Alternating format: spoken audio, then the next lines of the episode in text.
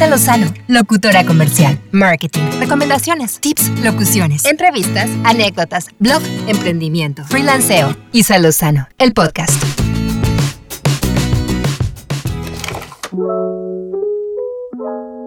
Hola, ¿cómo están? Bienvenidos a un episodio más, episodio 17 en Isa Lozano, el podcast. Muchísimas gracias por escuchar, por estar aquí de nuevo y bueno, como el título lo dice, hoy vamos a platicar sobre cómo dejar de procrastinar para avanzar en tus proyectos.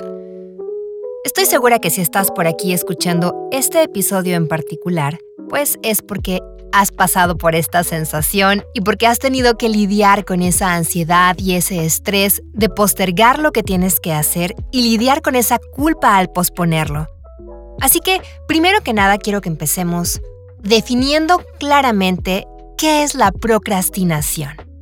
Básicamente, procrastinar es postergar una actividad importante o ineludible para hacer otra cosa que sea menos demandante o que nos resulte más agradable que la actividad principal que teníamos que realizar.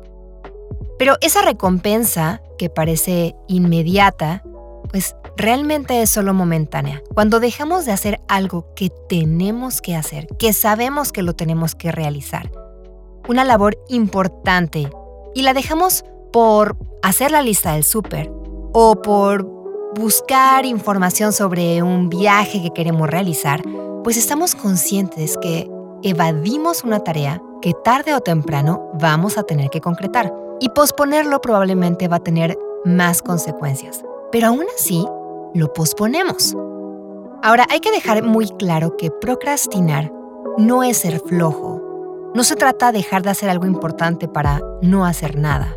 Incluso mientras pospones una labor importante, es porque te pones a hacer alguna otra cosa que tal vez también consideras necesaria, solo que es menos demandante y quizás te resulte por ello más agradable. Y tú sabes perfectamente lo que tienes que hacer, pero simplemente no te sientes preparado para enfrentarlo. Ahora, ¿qué es lo que nos está deteniendo a realizar esa tarea?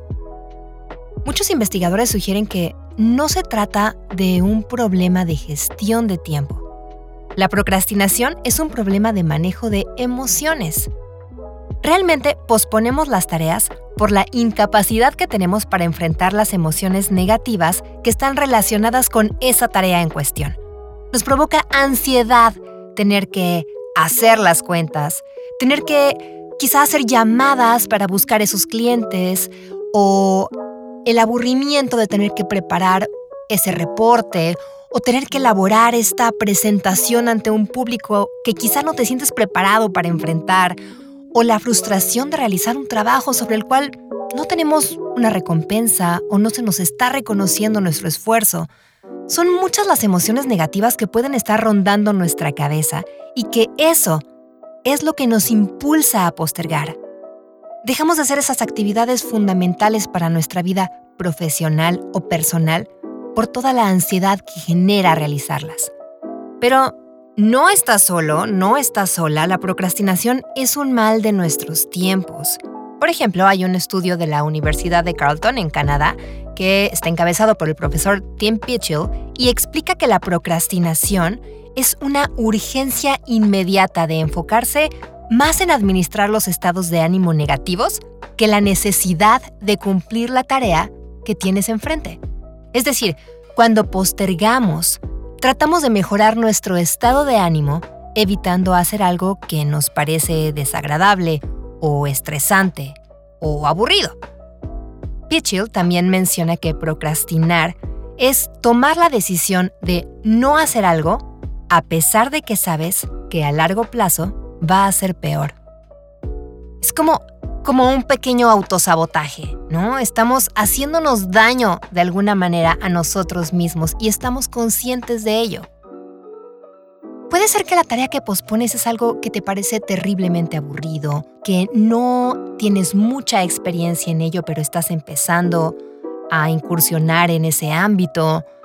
Pero tal vez se trata del desarrollo de un proyecto esencial para tu negocio en el que tienes altas expectativas, pero que pospones una y otra vez porque te da miedo el fracaso, porque dudas de tu capacidad para desarrollarlo. Porque te estás cuestionando constantemente si tu idea es lo realmente buena para poder arrancar algo por tu cuenta. Entonces muchas veces nuestra mente nos bombardea con pensamientos del tipo, no soy lo suficientemente bueno, tal vez no es el mejor momento, qué van a pensar de mí, qué tal si lo hago mal, qué sucede si me equivoco, si pierdo todos mis ahorros, etcétera, ¿no? Entonces, en lugar de enfrentarnos a esa serie de cuestionamientos, preferimos eludir la tarea.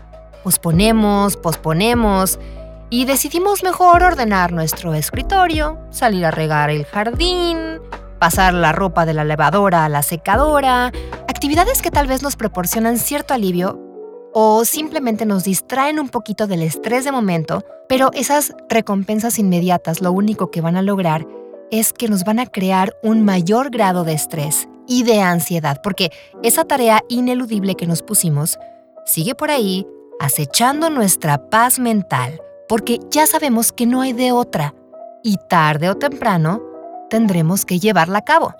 Entonces, aparece este lastre maldito, el sentimiento de culpa. Esta roca pesada que no nos deja movernos sin estar conscientes de que la estamos cargando. La culpa por no hacer lo que debemos y mejor pasar la tarde haciendo scroll en el teléfono, viendo las redes sociales, mandando WhatsApp a nuestros amigos, checando el chisme de la semana, la noticia de la mañana, etc. Pero entonces llegamos a un círculo terrible, porque procrastinamos para sentirnos mejor, para evitar ese estrés y eludir las emociones negativas que nos provoca la tarea. Pero posponer nos provoca culpabilidad y con ello estrés y ansiedad y ronchas y caída de pelo. Entonces, sí, procrastinar es un problema de manejo de emociones y no de gestión de tiempo. Pero entonces, ¿cómo hacemos para cortar esta racha? No se trata solo de buscar buenos consejos o aplicaciones para concentrarnos mejor en nuestro celular, para que hagamos las cosas en tiempos establecidos mientras trabajamos. Lo esencial va a ser encontrar una manera diferente de manejar esas emociones que nos abruman y que son las que detonan todo este caos. Ya que procrastinamos para sentirnos mejor, lo ideal es buscar pequeñas recompensas que sean mayores a las que nos otorga la procrastinación. Digamos que tenemos que reconfigurar nuestro cerebro para encontrar una recompensa mucho mejor al terminar una tarea que la que nos produce cuando evadimos esta misma tarea. Tal vez estás evitando una tarea simplemente porque te parece aburrida, pero cuando la razón es más profunda, vale la pena detenerse un momento a analizar esas emociones negativas. ¿Por qué lo estamos sintiendo? Algunas universidades incluso recurren a sesiones de mindfulness para combatir la procrastinación entre sus estudiantes y profesores. Pero, ¿cómo es que la conciencia plena puede ayudarnos a dejar de posponer? De entrada, a lo mejor lo principal es simplemente encarar lo que estamos sintiendo, hacernos conscientes de que no queremos llevar a cabo esa tarea, sin juzgarnos, sin ponernos más culpa encima, simplemente aceptando la realidad. Es que no quiero hacer ahorita esto. No quiero ponerme a buscar en mis estados financieros. No quiero ahorita ponerme a hacer mi declaración anual. Sabes que lo tienes que hacer pero reconocerlo sin culpas te ayuda a tener un poquito de claridad. Ahora, lo que sigue es recordarte por qué es importante realizar esa tarea. Ok, ya sé que no la quiero hacer, pero ¿por qué sí tengo que hacerla? ¿Qué beneficio voy a tener al terminar esta tarea? Y después, tomar la decisión de comenzarla. ¿Cuándo la voy a empezar? Ok, sé que no la quiero hacer, ya, lo tengo claro sé por qué sí la tengo que hacer. Entonces, ¿cuándo la voy a empezar? Una vez que inicias la tarea, el sentimiento de culpa va a disminuir muchísimo. Y vas a entrar en un trance entre resistencia por no querer hacerla, pero también satisfacción de saber que ya estás trabajando en eso. Quizá no tienes que terminarlo en un día. También es importante que seas realista en eso. Pero al menos va a ser más fácil terminarla cuando empiezas y que sepas que le estás dedicando cierta cantidad de tiempo a su desarrollo. En esencia, lo más importante para dejar de procrastinar es aprender a manejar nuestras emociones negativas. Pero te quiero dar algunos consejos prácticos para que puedas romper este ciclo sin fin de postergar y seguir sintiéndote mal por ello. Así es que vamos a empezar. Primero, define. Muchas veces postergamos nuestras actividades porque no sabemos exactamente qué es lo que tenemos que hacer o por dónde vamos a empezar. Aquí lo que necesitamos es claridad mental. Así que te recomiendo que cuando te enfrentes a una de esas tareas monumentales que parece que no tienen ni pies ni cabeza, pues entonces tomes libreta y lápiz o tu smartphone o tu lap o lo que te funcione mejor y empieces a escribir exactamente qué es lo que tienes que hacer. No importa que no lo vayas plasmando en el orden exacto, ya después lo vas a ir estructurando, pero tenerlo en papel te va a ayudar a tener la claridad de los pasos que necesitas cumplir para llevar a cabo tu tarea. Para nuestra mente va a ser mucho más fácil procesar esa actividad si sabe bien qué es lo que tiene que hacer. Un paso tras otro. Ahora, el segundo punto es pon límites. Muchas personas trabajan mejor bajo presión y se vuelven extremadamente productivas cuando la fecha límite se acerca, así es que si tú eres este tipo de procrastinador, establece tiempos de entrega. Y esto es especialmente útil si trabajas por tu cuenta, porque muchas veces perdemos la perspectiva de la urgencia cuando no tenemos un jefe detrás de nosotros presionando por resultados, sino que somos nosotros los que definimos los tiempos y si no llegamos, pues no pasa nada, los movemos, entonces Hazte de ese compromiso de poner un límite y no pasarlo. Y agárrate de ese compromiso que estás haciendo contigo para cumplir tu tarea. Otro consejo es divide y vencerás. Si la tarea que estás posponiendo parece enorme, pues divídela en pequeños pasos. Cuando tenemos este gran proyecto muchas veces no encontramos la manera de abordarlos. Imagínate que quieres arrancar una empresa y estás haciendo tu plan de negocios, pues no lo vas a sacar en un día. Entonces establece pequeños pasos para poder llegar a tu meta. Es como cuando quieres bajar muchos kilos de peso y, estás preocupado por todos esos kilos que te falta bajar. Tienes que enfocarte en lo que estás comiendo ese día, en cómo te estás cuidando ese día, en qué tareas hiciste en este momento y cumpliste para avanzar en tu objetivo final. Entonces tienes pequeños pasitos que te van a ir llevando poco a poco hasta llegar a tu meta final. A veces nuestros objetivos no son tan enormes, sino que tal vez también son muy vagos. Así que para abordar esa enorme tarea que te quita tu paz mental, divídela en pequeñas y concretas tareas. Y así al empezar con una actividad sencilla y rápida, pues vas a romper esa inercia de la procrastinación. Otro punto es, ve el panorama a largo plazo. Es importante no perder de vista que cuando postergas una actividad, no solo estás acumulando trabajo para mañana o para la próxima semana, sino que también estás afectando tus planes futuros. Mientras más tiempo te tardes en empezar, más vas a tardar también en poder disfrutar del fruto de tu trabajo y del fruto de tu esfuerzo. Por ejemplo, si se trata de iniciar un proyecto importante para tu empresa, esto puede llegar a impactarte no solamente retrasándote semanas, sino meses o años. Tal vez tu independencia financiera está de por medio. Así que no pierdas de vista el bien mayor que está al final de esa tarea que te resistes a iniciar. Otro consejo más es no le saques la vuelta. Esa tarea que pospones una y otra vez porque te desagrada, ponla en el primer lugar de tu agenda del día Termina de una vez con esa actividad que te causa tanta ansiedad. Empieza así fresquito, recién tomadito tu café, a darle a esa tarea que ya te tiene bomba, que llevas cuatro, cinco días, tres semanas cambiando de día nada más en tu agenda de un día para otro y lo mueves y lo mueves y lo mueves. Basta, ponla hasta arriba de tus pendientes y sácala tempranito, lo primero. Ya sea contactar a ese cliente, ya sea buscar a ese inversor, ya sea tener que arreglar esta situación con un cliente insatisfecho, ya sea tener que ir al SAT, lo que sea, lo que sea que tengas pendiente. Si lo dejas para más tarde, es muy probable que al final del día no vas a tener la energía para enfrentarte a ese desafío y vas a decidir pasarlo para mañana y el día siguiente te va a pasar otra vez lo mismo. Por último, sé realista. Es súper bueno manejar agenda. Ayuda muchísimo a tener claridad de tu día, pero no la satures con mil actividades que de antemano sabes que no vas a poder cumplir, porque el tiempo no te va a alcanzar, porque son mucho más demandantes. Entonces, eso solamente te va a generar ansiedad y ya sabemos que la ansiedad no nos hace más productivos. Así que no te abrumes con una lista interminable de pendientes del día.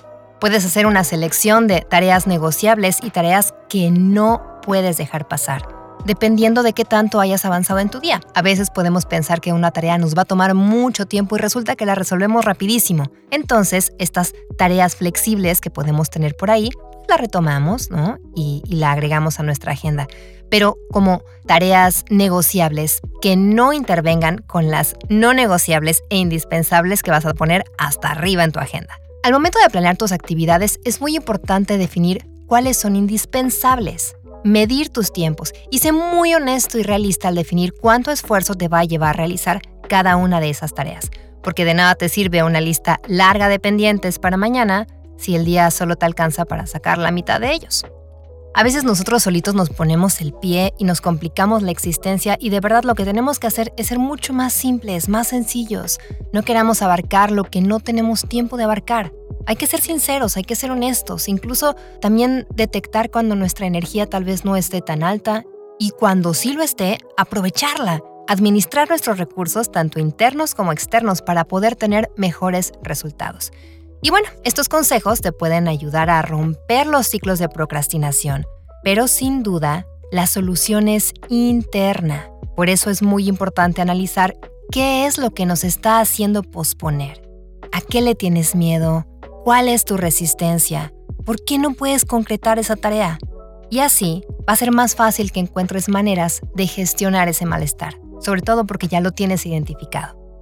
Así que hay que romper con eso. No debemos dejarnos que, ese estrés y ansiedad que nosotros mismos nos estamos generando nos aleje de nuestras metas, de nuestros proyectos, de nuestros planes. Es momento de sacudirnos, identificar qué es lo que nos está angustiando y ponerle una solución para poder seguir avanzando. Porque no sé si les pase, pero yo de verdad soy la más feliz cada que en mi agenda le pongo palomita a uno de los puntos que tenía que hacer. Y cuando todo mi día está lleno de palomitas, bueno, me siento la más productiva del mundo. Y cuando no, porque lo saturé o porque procrastiné o por lo que sea, me genera mucha ansiedad. Entonces, bueno, pues habrá que trabajar en estos temas, identificar lo que sentimos, ser muy sinceros con nosotros. Y les agradezco muchísimo que hayan llegado hasta este punto del episodio. Les recuerdo que pues mis datos de contacto están en la descripción. También ahí vienen ligas a mis redes sociales. Muchísimas gracias por sus comentarios, por estar en contacto conmigo. Se los agradezco enormemente. Y bueno, pues me despido de ustedes deseándoles que tengan un maravilloso día, tarde, noche. Cuídense mucho y nos escuchamos de nuevo muy pronto la próxima semana. Un abrazo.